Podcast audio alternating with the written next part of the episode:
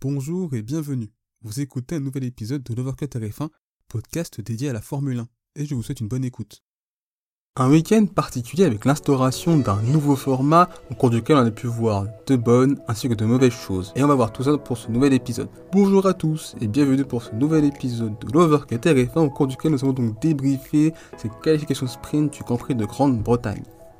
Alors on va tout d'abord faire un débrief assez rapide de ce Grand Prix, puisque dans cet épisode je préfère plutôt me consacrer à un premier bilan de ce nouveau format avec Action Sprint, essayer de juger les points positifs les points négatifs de ce format, ce qui me plaît, ce qui me plaît pas notamment. Donc tout d'abord, on va faire un débrief assez rapide de ce Grand Prix. Ça a été une course correcte, comme on a pu voir dans le passé des Grands Prix qui étaient plutôt corrects, sans être exceptionnels mais sans être très mauvais. Et à mes yeux, durant cette saison, on a eu de bien meilleures courses, de bien meilleure qualité. Par exemple, des courses comme l'Espagne, la France, même à Bakou, ont été, à mes yeux, en termes de sensations, de, en termes d'émotion, on fait bien plus vibrer que cette qualification sprint qui a eu lieu ce samedi. Bah, évidemment, le top de cette qualification sprint, bah, c'est bien évidemment Fernando Alonso, qui était pourtant 11e au départ, et conclut cette qualification sprint à la 7 place.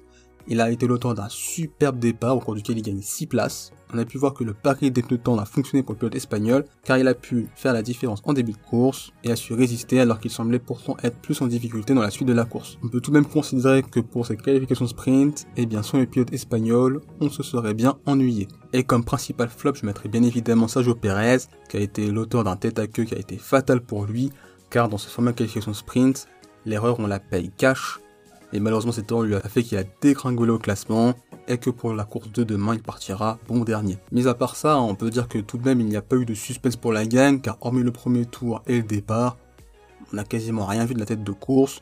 Et Max Verstappen n'a globalement pas été inquiété par Lewis Hamilton, qui lui n'a pas été inquiété par Bottas, qui lui-même n'était pas inquiété par Leclerc. C'était une course correcte dans la moyenne, je pense que dans cette saison 2021, on a quand même vu des courses qui étaient bien meilleures, comme je l'avais dit précédemment. on a vu quand même bien pire que ce qu'on a vu aujourd'hui.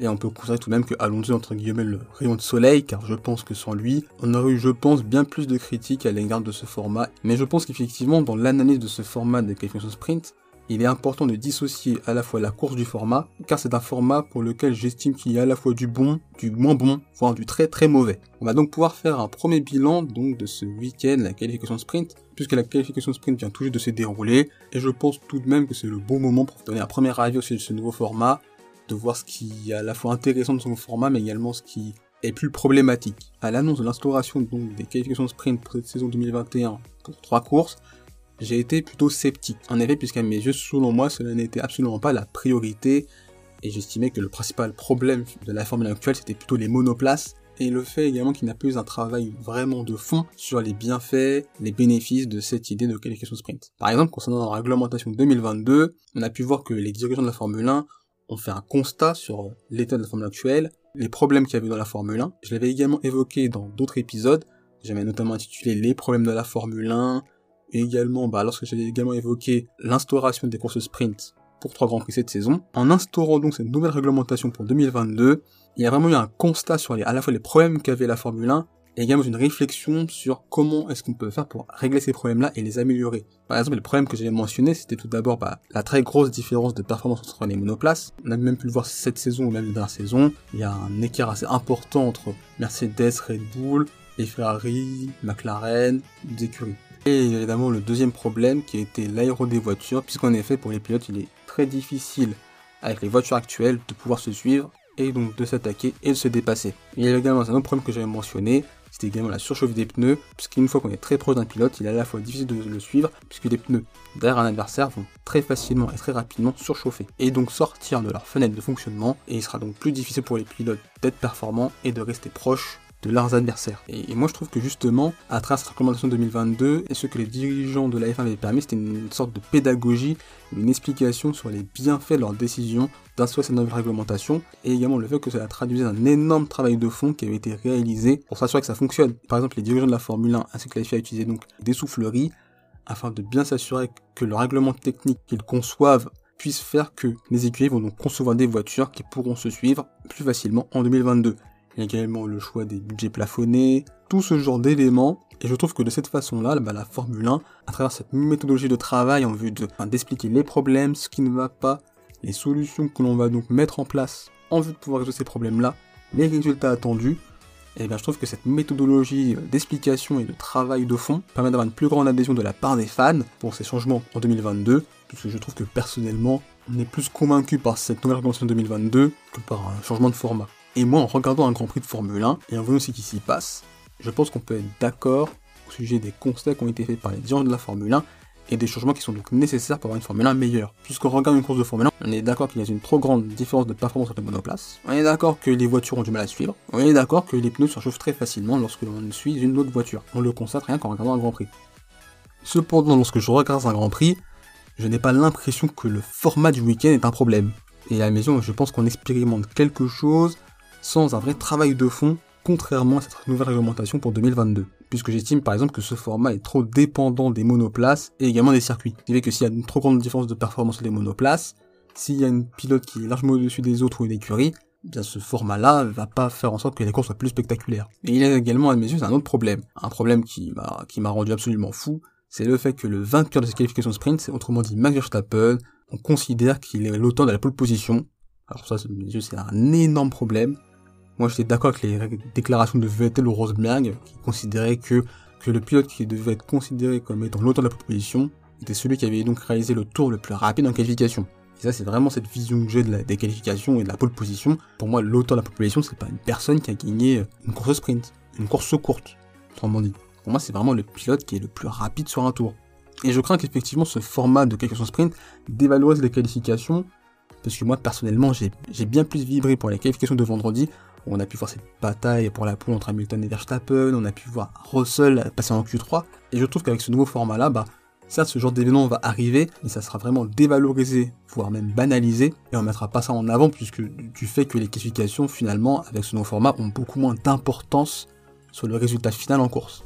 Et c'est également un autre problème que j'avais trouvé, c'était bah, cette fameuse deuxième séance d'essai libre, qui a eu lieu après les qualifications mais avant la qualification sprint. Et donc le souci c'est qu'avec la mise en place du parc fermé dès les qualifications le vendredi, ça signifie donc qu'au cours de cette séance d'essai libre 2, eh bien on peut la considérer comme presque très bizarre voire inutile, puisqu'on peut quasiment rien changer de la voiture. Il y avait à mes yeux un manque de lisibilité durant cette séance d'essai libre 2, puisqu'on ne comprenait pas vraiment bah, sur quoi travaillaient les pilotes. Est-ce que les pilotes travaillaient sur la qualification sprint? Est-ce qu'ils travaillaient plutôt sur la course? Puisqu'en effet, entre la qualification sprint et la course, les pilotes n'auront pas le même rythme. Ils seront ça plus lents en qualification sprint qu'en qualification, mais ils seront malgré tout bien plus rapides en qualification sprint qu'en course, puisque en qualification sprint, il n'y a pas cette nécessité de gérer. Un élément positif que j'ai trouvé à ce nouveau format, c'est bien évidemment le libre choix des pneus pour les pilotes, à la fois pour la qualification sprint et également pour le Grand Prix. Cela permet également aux pilotes d'être plus libres de leur choix avant course, d'avoir une certaine incertitude, et je trouve que c'est intéressant de voir par exemple que lors de ces questions sprint, bah, Bottas partait en soft,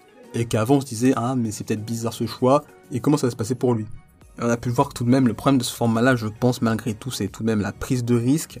Enfin, on a pu le voir notamment en, fin de cette course sprint, on a tout de même eu l'impression qu'il y a eu une sorte de gestion de la part des pilotes, et c'est tout à fait normal puisque seuls les trois premiers marquent des points, et que quand on est 5ème, 6ème, 7ème, 8ème, 9ème, 10ème, bon bah, on va pas forcément prendre des risques inconsidérés pour gagner une place. Principale question à travers ce nouveau format que je voulais me poser, c'était comment peut-on juger si ce format est bien? Et comment peut-on juger si ce format est mieux que le format donc classique, on va dire, ou traditionnel, avec donc les qualifications le samedi et la course le dimanche? Sur quels critères objectifs, nous en tant que fans, suiveurs, mais également les dirigeants de la Formule 1 et de la FIA, peut-on être en capacité d'estimer si la qualification sprint qu'on a eu et tout ce que ça implique en termes de changement de format est quelque chose qui est à la fois bien pour la Formule 1, mais quelque chose qui est mieux que le format classique? Bah moi j'estime par exemple que le spectacle n'est pas un critère objectif et qu'il faut donc bien évidemment bah, dissocier la course du format, puisque même avec le format classique, eh bien on a eu des courses qui étaient très intéressantes, très agréables à suivre, comme Bakou, comme la France, et on a eu des courses très ennuyantes et très pénibles à regarder, comme par exemple les Grands Prix d'Autriche ou de Styrie, et même Monaco. Malgré le fait que cette course sprint, à mes yeux, a été une course correcte, mais pas non plus incroyable. On peut pas juger que parce que Alonso était incroyable et a fait un super départ, c'était génial. Et on peut pas non plus dire sans Alonso ça aurait été ennuyeux, donc le format est pourri. c'est pas aussi simple que ça de chez ce format. Mais bon, vu le week-end que l'on passe, malgré ses points négatifs, on peut pas considérer que ce nouveau format soit un échec cuisant ou un énorme bide. C'est pas comme lorsque la Formule 1 avait décidé d'instaurer en 2016 les qualifications à élimination, ou lors de la Q1, de la Q2, de la Q3, au bout par exemple d'un certain nombre de secondes, le pilote le plus lent de la séance était directement éliminé. et ce système avait été un énorme échec, on n'est pas du tout dans ce genre de situation. À mes yeux, ce sont donc deux formats qui ont donc deux philosophies qui sont différentes. Une philosophie plus classique et, qui a ma préférence, c'est-à-dire un format au cours duquel les qualifications sont importantes et au cours de laquelle j'ai pas l'impression que l'on dévalorise, voire banalise cette séance qui à mes yeux est très importante et au cours de laquelle on peut même vibrer voire autant, voire même bien plus que lors de certains grands prix. Et un autre format qui à mes yeux serait plus dans l'aspect spectacle, avec notamment bah, plus de séances en jeu, une le vendredi, une le samedi, une le dimanche. Également une course dans laquelle on pourrait voir des pilotes bien plus agressifs et bien plus à l'attaque que lors de la course traditionnelle. Je préfère malgré tout le format classique, mais malgré tout, à mes yeux, ce changement de format n'est pas du tout la priorité, et je ne juge absolument pas nécessaire de changer de format en vue de 2022, voire l'année prochaine. Moi, je préférerais par exemple qu'on attende 2022, qu'on voit comment ça se passe avec ces nouvelles voitures, et que si on juge utile là de rajouter ces qualifications sprint, pourquoi pas les instaurer? J'ai bien dit pourquoi pas. Mais en l'état actuel, j'estimerais que ce serait quand même mieux de voir les voitures 2022, puisque là que ces voitures-là, en théorie, les courses devraient donc être meilleures, et que donc à mes il n'y a pas forcément besoin d'instaurer un nouveau format, alors qu'en théorie, on aura des monoplaces qui permettront d'avoir plus de spectacles. Et vous? Qu'avez-vous donc pensé de cette qualification sprint? Quels étaient pour vous vos tops, vos déceptions, mais également quel est globalement votre avis au sujet de ce nouveau format? Êtes-vous pour Êtes-vous contre Êtes-vous mitigé? Est-ce que pour vous ces courses sprint sont utiles? N'hésitez donc pas à partager votre avis en commentaire et sur mes réseaux sociaux, à la fois sur Instagram et Facebook. Il suffit juste de taper le que TF1 et vous nous trouverez. N'hésitez pas à partager cet épisode et à vous abonner. Je vous souhaite le meilleur. Salut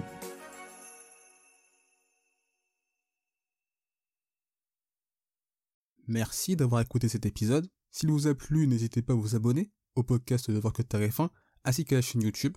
C'est une façon de soutenir le projet et également de ne pas manquer les prochains épisodes. N'hésitez pas également à partager cet épisode à vos proches. On se retrouve les amis très bientôt. D'ici là, portez-vous bien, je vous souhaite le meilleur. Salut